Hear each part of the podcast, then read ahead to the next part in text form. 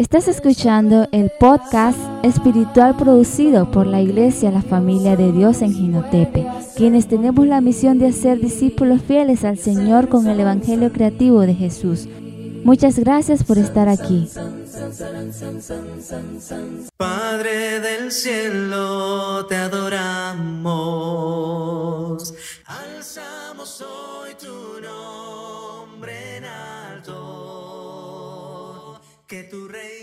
Bendiciones, amados hermanos de la fraternidad, de la IDC, la familia de Dios, amigos que también nos escuchan por la gracia del Señor aquí en un nuevo podcast semanal en Spotify para poder reflexionar y meditar un poco siempre de la palabra de Dios.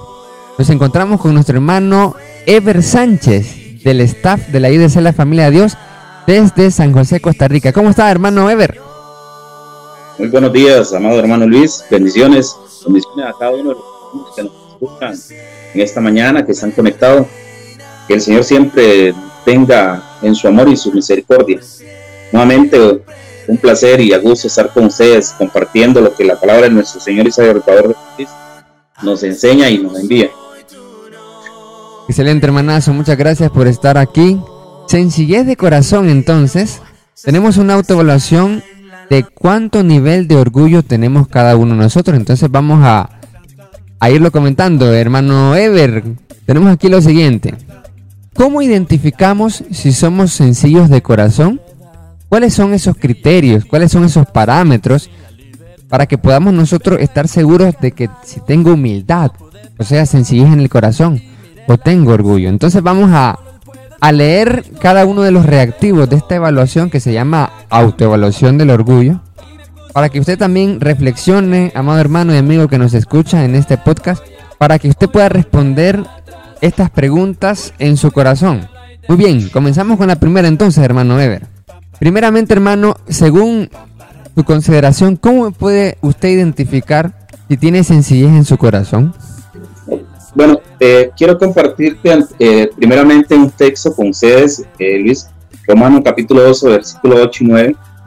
Eh, el que exhorta en exhortación y el que reparte con liber- liberalidad, el que preside con solicitud, el que hace misericordia con alegría, el amor sea sin fingimiento, aborreced lo malo, seguid lo bueno.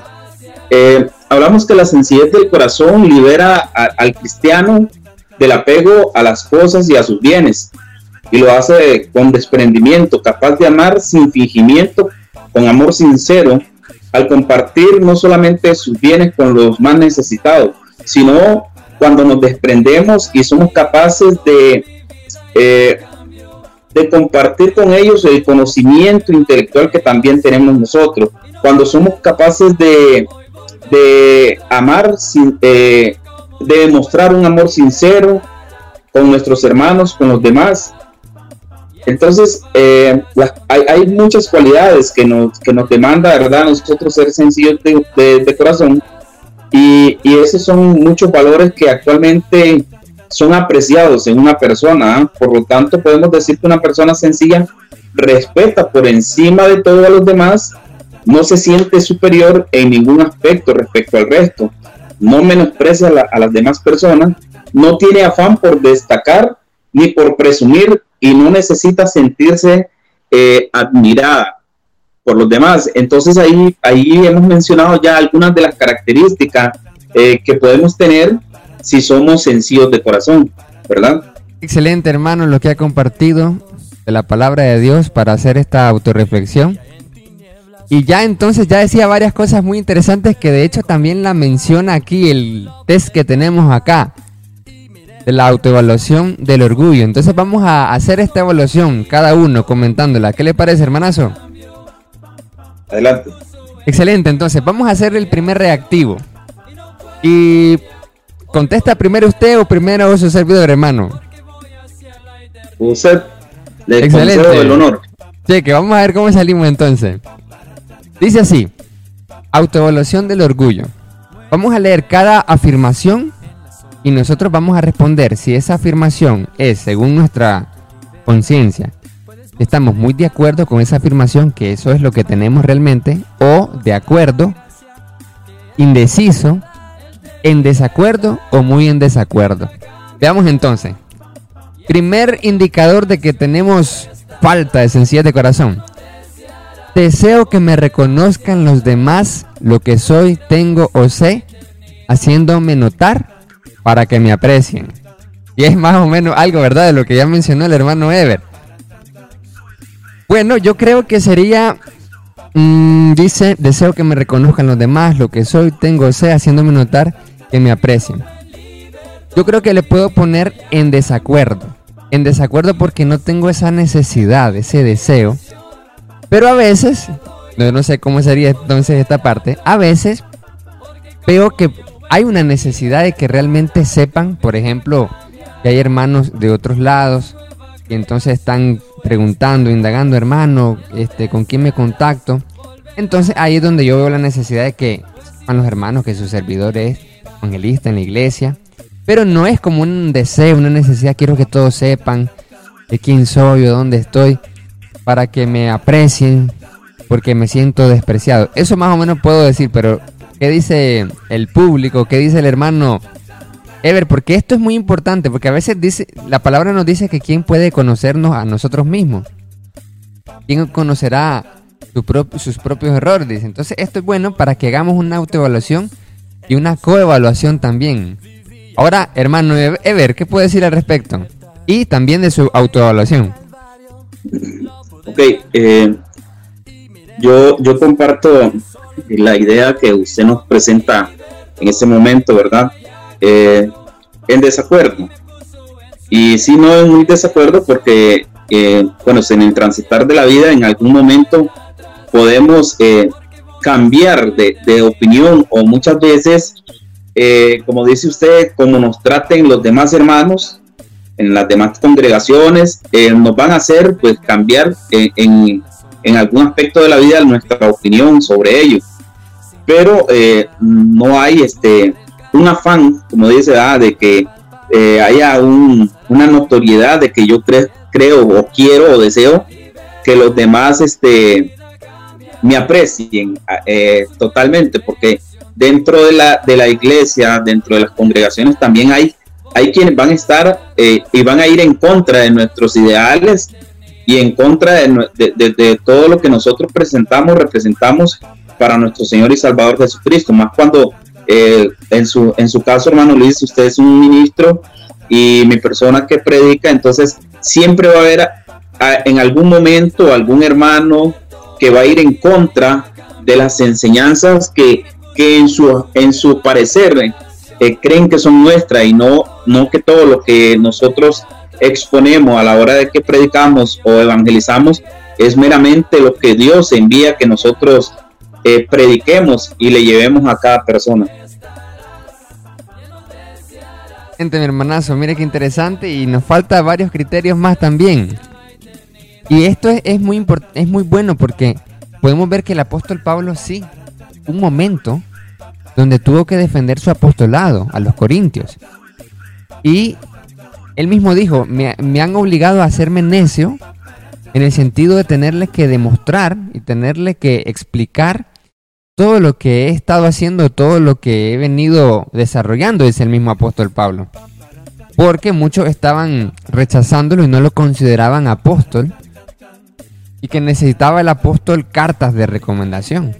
Entonces ahí no, no era que el apóstol Pablo necesitara eso, sino que eh, eh, fue obligado a poder demostrar para lograr efectivamente cumplir el propósito de Dios en su vida.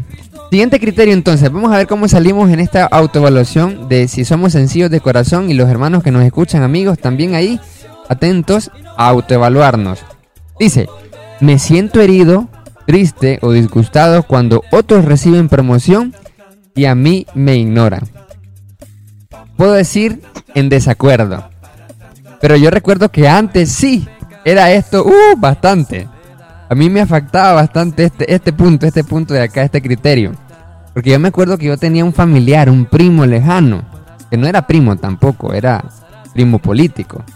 Entonces yo me acuerdo que unos tíos eh, tenían e, ese, ese, esa, esa preferencia, esas cosas que a veces los niños, los jóvenes, los adolescentes y los padres hay que tener cuidado con eso, de preferencia. Por ejemplo, muchas veces se da a los padres que prefieren un hijo que al otro y así, si hay más de un hijo. Entonces yo me acuerdo que eso me afectaba bastante cuando no solamente había esa preferencia, sino que también habían otros familiares que me, que me decían, por ejemplo, mira, tienes que ser como el primo, tienes que tener iniciativa, tienes que ponerte las pilas. Y yo sentía una gran frustración y entonces me sentía herido cada vez que eso pasaba o había una comparación. Pero esto es interesante porque este criterio dice, ¿cómo es eso? Que eso es indicador de orgullo. Normalmente creemos que ser una persona orgullosa es una persona solamente prepotente o jactanciosa, pero es que hay dos tipos de orgullo. Ese es el orgullo evidente, el del apego a las cosas materiales, el del estatus, el de la superioridad, pero el otro se llama orgullo oculto. Y este es el orgullo oculto que estamos diciendo. Cuando nos sentimos heridos o nos afecta cuando a otros los promocionan o los o les dan bendiciones y nosotros nos quejamos. Y podemos decir que esta es la razón de cierta envidia. ¿Qué le parece eso, hermano Ever? Eh, bueno, voy a, voy a dar mi autoevaluación. Yo, yo, igual, yo igual que usted tengo este mismo parámetro y, y estoy en desacuerdo. Pero sí como, como compartes, este, Luis, en muchas etapas de la vida, en el crecimiento, en nuestro desarrollo, pasamos, es, muy a menudo, muy recurrente que, nos, que se nos dé estas situaciones y nosotros lo absorbamos y, y presentemos este tipo de orgullo oculto, como lo mencionas, porque sí, eh, en actualidad, tal vez por el tema que ya hemos ido creciendo, eh, no solamente físico, intelectual, sino que eh, también mucho en sabiduría, eh, gracias a nuestro Señor y Salvador Jesucristo, pero eh, creo que igual, igual me pasaba a mí cuando estaba pequeño o, cuando iba en crecimiento entre jóvenes, en la juventud en jóvenes, porque siempre, como te recalco, vamos a ver siempre muchas personas que nos van a hacer sentir de, de esa manera, incluso como menciona vos el ejemplo de, favoritismo que había en tu familia, entonces yo creo que todos, todos pasamos por esa etapa de la vida, no solamente en nuestra familia, en nuestros hogares, sino en, muchos aspectos, en el trabajo, eh, cuando iniciamos nuestro, nuestro, nuestro proceso laboral, cuando iniciamos con nuestro primer trabajo, pero en el camino vamos adquiriendo experiencia y, y Dios pues nos da también la sabiduría para que nosotros ya absorbamos de manera distinta este tipo de, situaciones, ¿verdad? de, de disgusto, la tristeza y la ignorancia que los demás nos puedan prestar a nosotros. Perfecto, mire qué interesante. Normalmente en el ministerio eso nos puede pasar también y hay que tener cuidado. Como esto yo me acuerdo que siempre me afectaba, entonces yo tengo que seguir en esa autoevaluación y seguir en, una constante evaluación y, y desarrollo y crecimiento. Porque en muchas ocasiones, por ejemplo, han, habido hermanos que me han dicho, en esta iglesia donde está usted, se siente un ambiente todo feo, todo tenso, la otra es mejor. Y sobre todo si hay iglesias más cercanas de la misma iglesia de Cristo. Entonces, ahí es donde nosotros nos preguntamos, ¿cómo me siento si me, las personas me dicen eso? Me disgusta, me entristece, me hiere, porque otros están siendo exaltados. En cambio, a mi persona están siendo menospreciados, y yo siento mucha tristeza, mucho, mucho disgusto, entonces ahí es un indicador, es una banderita roja, como dicen, de las relaciones tóxicas. Una banderita roja de que tengo algo que me hace falta de sencillez en el corazón. Siguiente criterio, dice, me centro más en mí mismo, mis necesidades, mis problemas y mis cosas, más que en los demás ahí yo creo que en algunas ocasiones puedo estar de acuerdo y esta es una, una debilidad, puedo identificar. ¿En qué sentido? En el sentido de que yo me centro más en mí mismo, pero cuando hablo del proyecto o del ministerio de las cosas de la iglesia. Y muchas veces a mí otros hermanos me lo han, me lo han dicho, me lo han afirmado, de que solo estoy hablando de las actividades o del ministerio. Entonces, como yo estoy en el ministerio, entonces lo relacionan con que está hablando de su ministerio, ¿me explico? O están hablando de lo que está haciendo el hermano. Entonces se centra solo en eso. Y no se centra tal vez en los problemas de los otros o en las necesidades de los otros. o lo que están pasando en sus vidas, en sus casas, en su, en su, en esa cuestión. Entonces yo pongo, ahí digo, ah, sí, aquí está una debilidad, la puedo detectar. Que me centro muchas veces en, en lo que estamos haciendo como iglesia, pero no eh, me olvido entonces esa parte de centrarme también en los otros, a otras personas, en las necesidades de otras personas. Y ahí hay una oportunidad de mejora en mi caso. Hermano Ever, ¿qué dice usted? Eh, sí, eh, bueno, en, en, este parámetro este, yo estoy en desacuerdo en mi autoevaluación, eh, porque, eh, bueno, yo, yo sí me considero una persona que, que vela mucho por, por, los demás, no solamente me centro en mis necesidades y mis problemas, en, en, las cosas personales, más que en el resto de, de personas o, o familia en el hogar, porque esto es un conjunto, ¿verdad? No solamente hablamos en espiritualidad, no solamente en la congregación, en la iglesia, los vecinos, sino en nuestra comunidad, nuestro hogar, con nuestras familias también.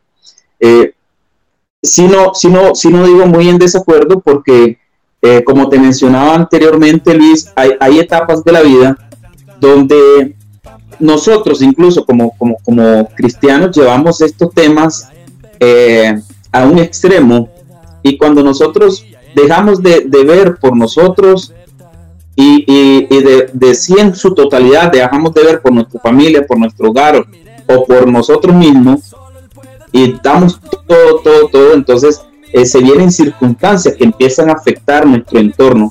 Entonces creo que a veces no es un tema de que de, del orgullo, sino del balance que tenemos que promover eh, nosotros en nuestras vidas para que también esto no nos afecte. Un balance entre nosotros como personas, como en sí, en, en el mí o en el yo, ¿verdad?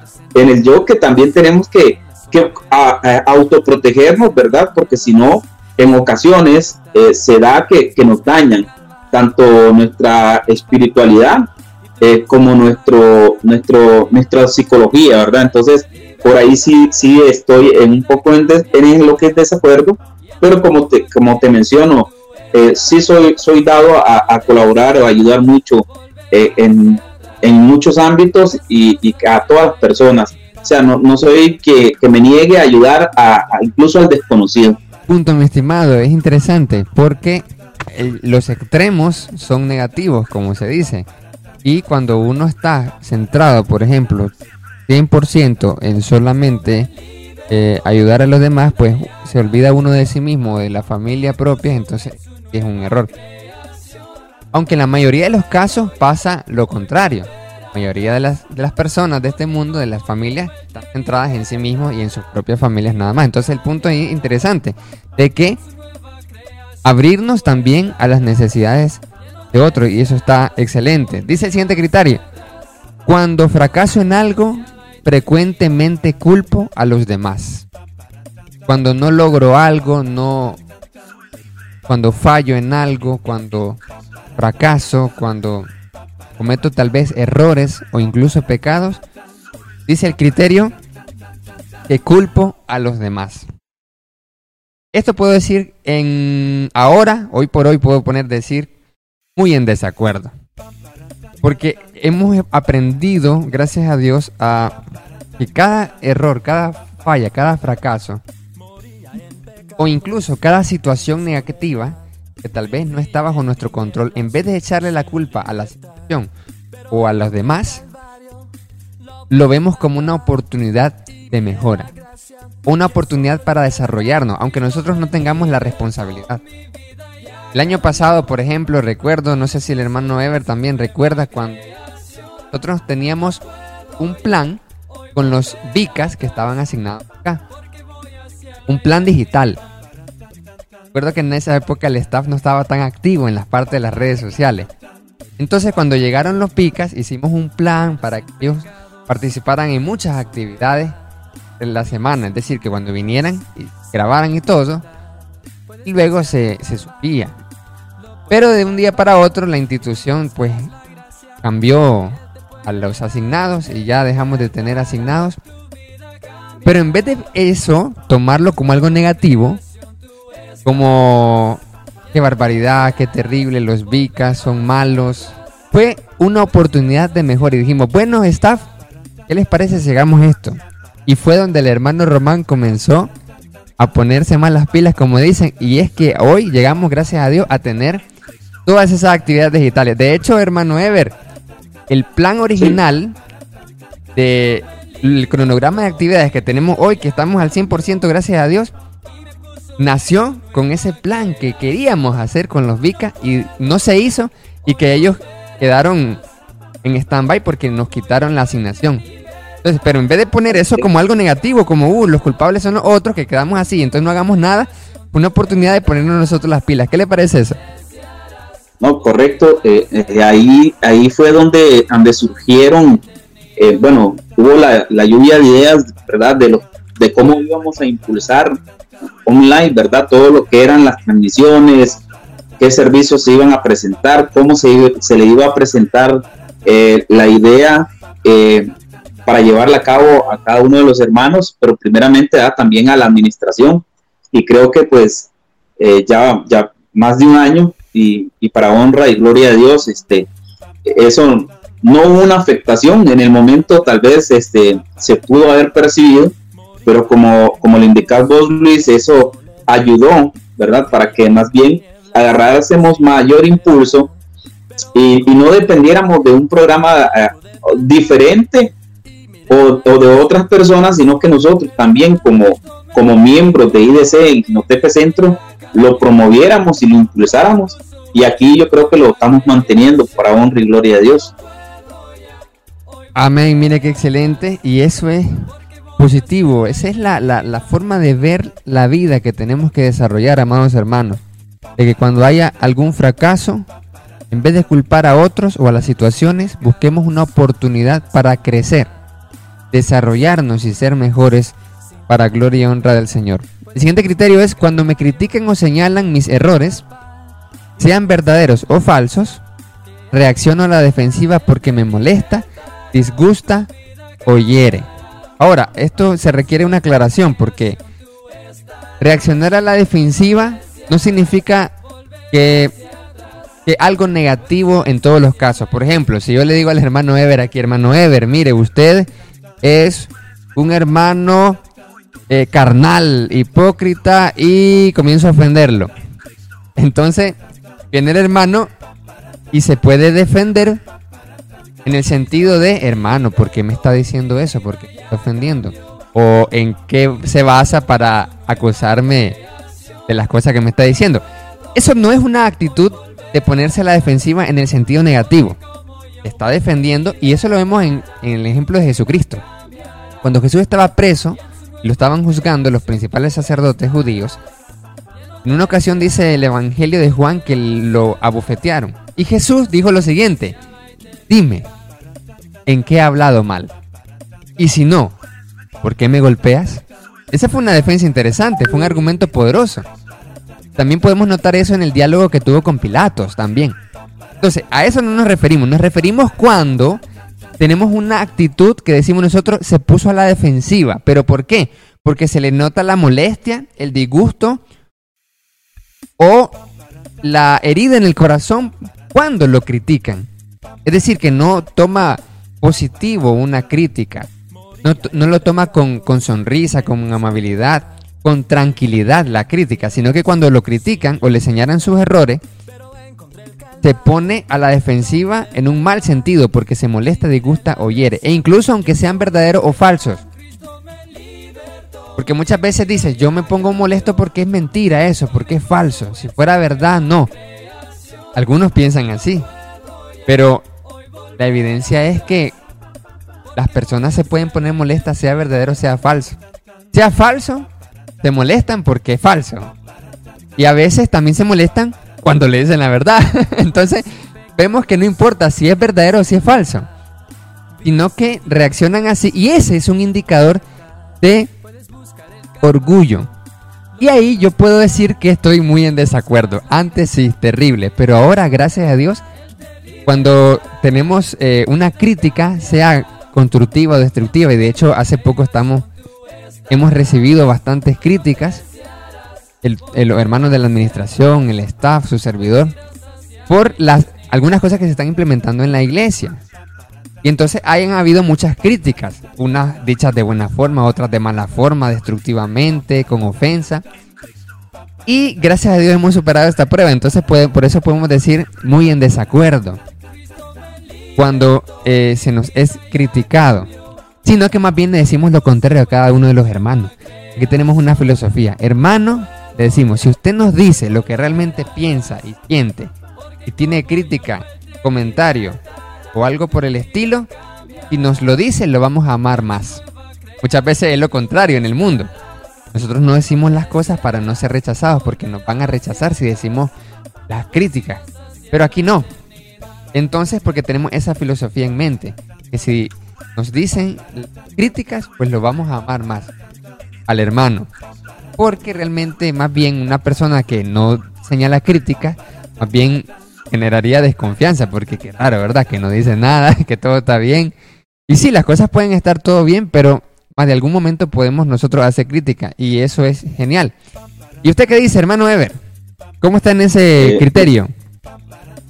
En, ese yo creo que eh, estoy en lo que es en desacuerdo, porque como, como indica, este, esta es parte del desarrollo también personal, aunque muchas veces las experiencias en la vida, en todos los ámbitos, pues nos tienen que hacer crecer y madurar, y madurar emocional, física y intelectualmente y en sabiduría.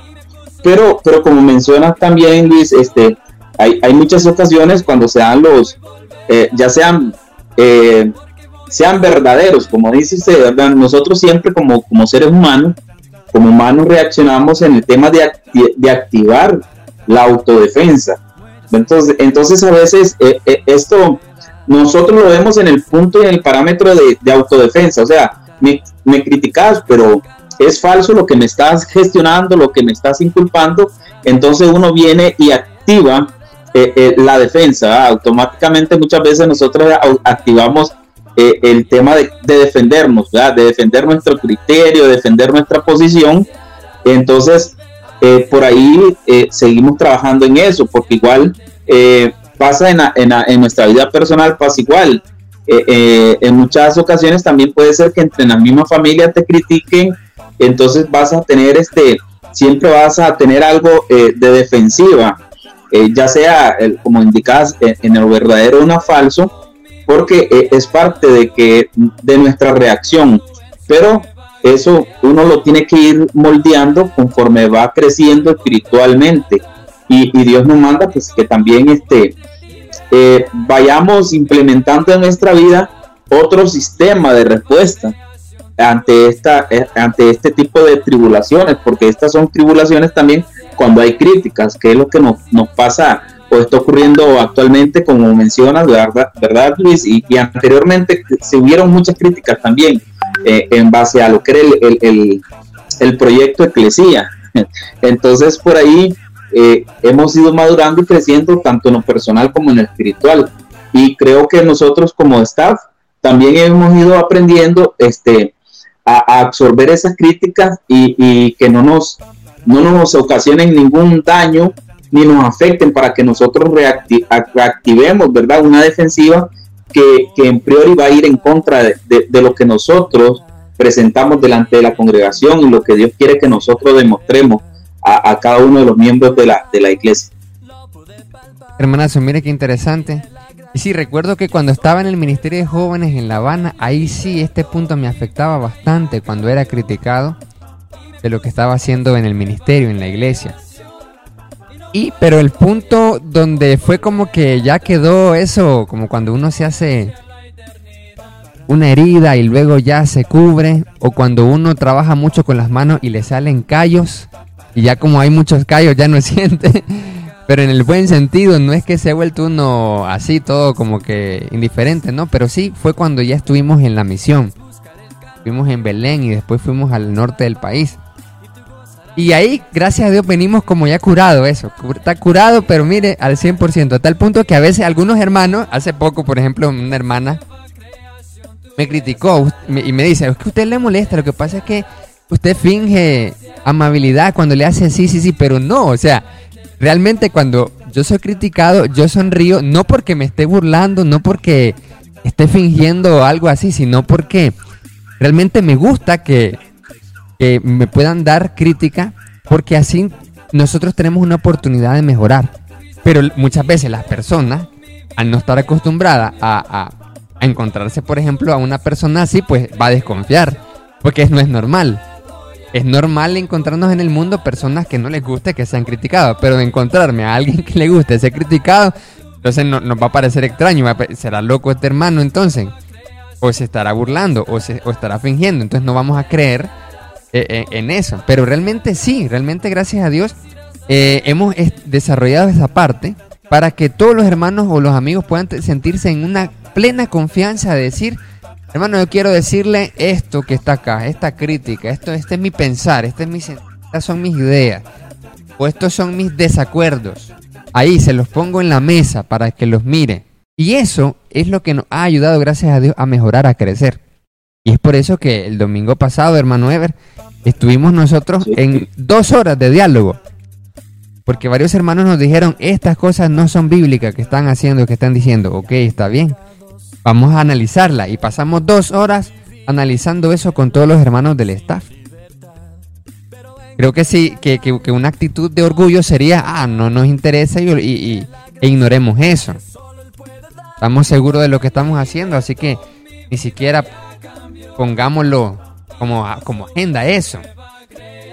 Entonces, no, pero cambio una actitud de humildad es, ok, escuchemos, veamos, evaluámoslo por enésima vez, pues evaluemos esto por enésima vez a ver qué, qué, feo, algo malo, algo negativo que hay que mejorar. Entonces, este es un indicador de sencillez de corazón. Cuando nosotros podemos recibir esas críticas, esos señalamientos, y nosotros no reaccionamos mal, sino que reaccionamos bien y con agrado. El siguiente criterio es, me preocupa bastante lo que otros piensan de mí. Siempre busco que los demás piensen y hablen bien de mí y me afecta si hablan o piensan mal de mí. Ahí, hermanazo, esto está relacionado con, el primer punto, con el punto anterior. Y como que estamos, gracias a Dios, eh, curados en esa parte. Y pues muy en desacuerdo completamente en este punto.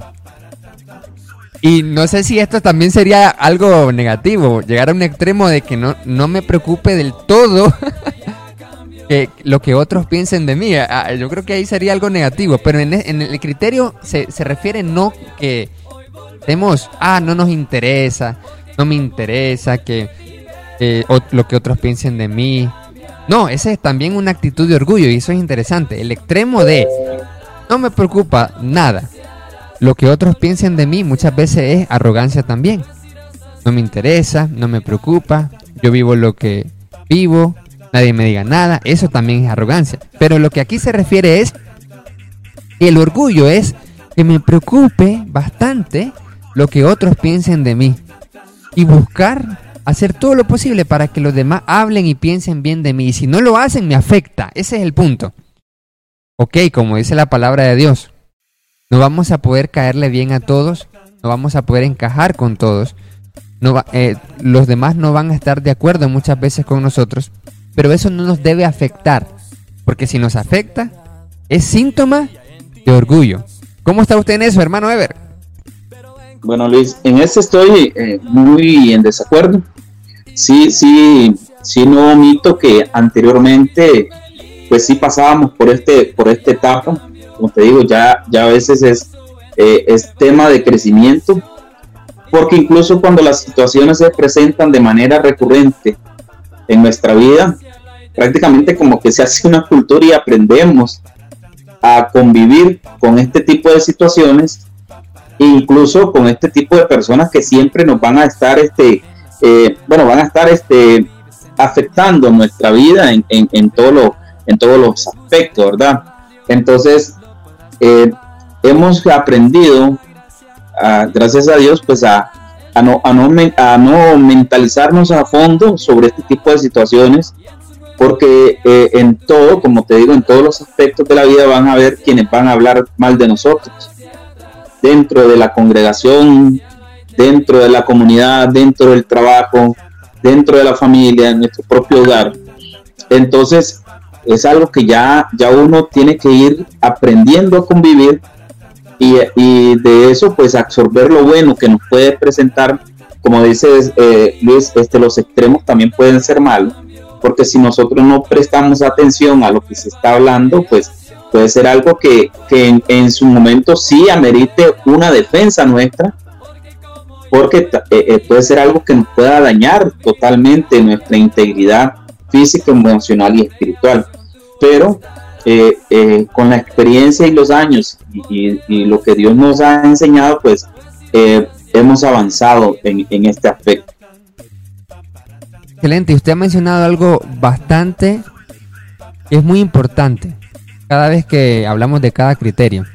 Esto es tema de crecimiento, sí, efectivamente. Cuando uno va creciendo espiritualmente, cuando uno va madurando, entonces va dejando estos estos puntos de orgullo. Y el orgullo entonces es sinónimo de inmadurez, realmente. Entonces, cuando hay sencillez de corazón, humildad, no es sinónimo de debilidad como el mundo nos quiere vender. El humilde es débil. No, sino es fuerte, todo lo contrario.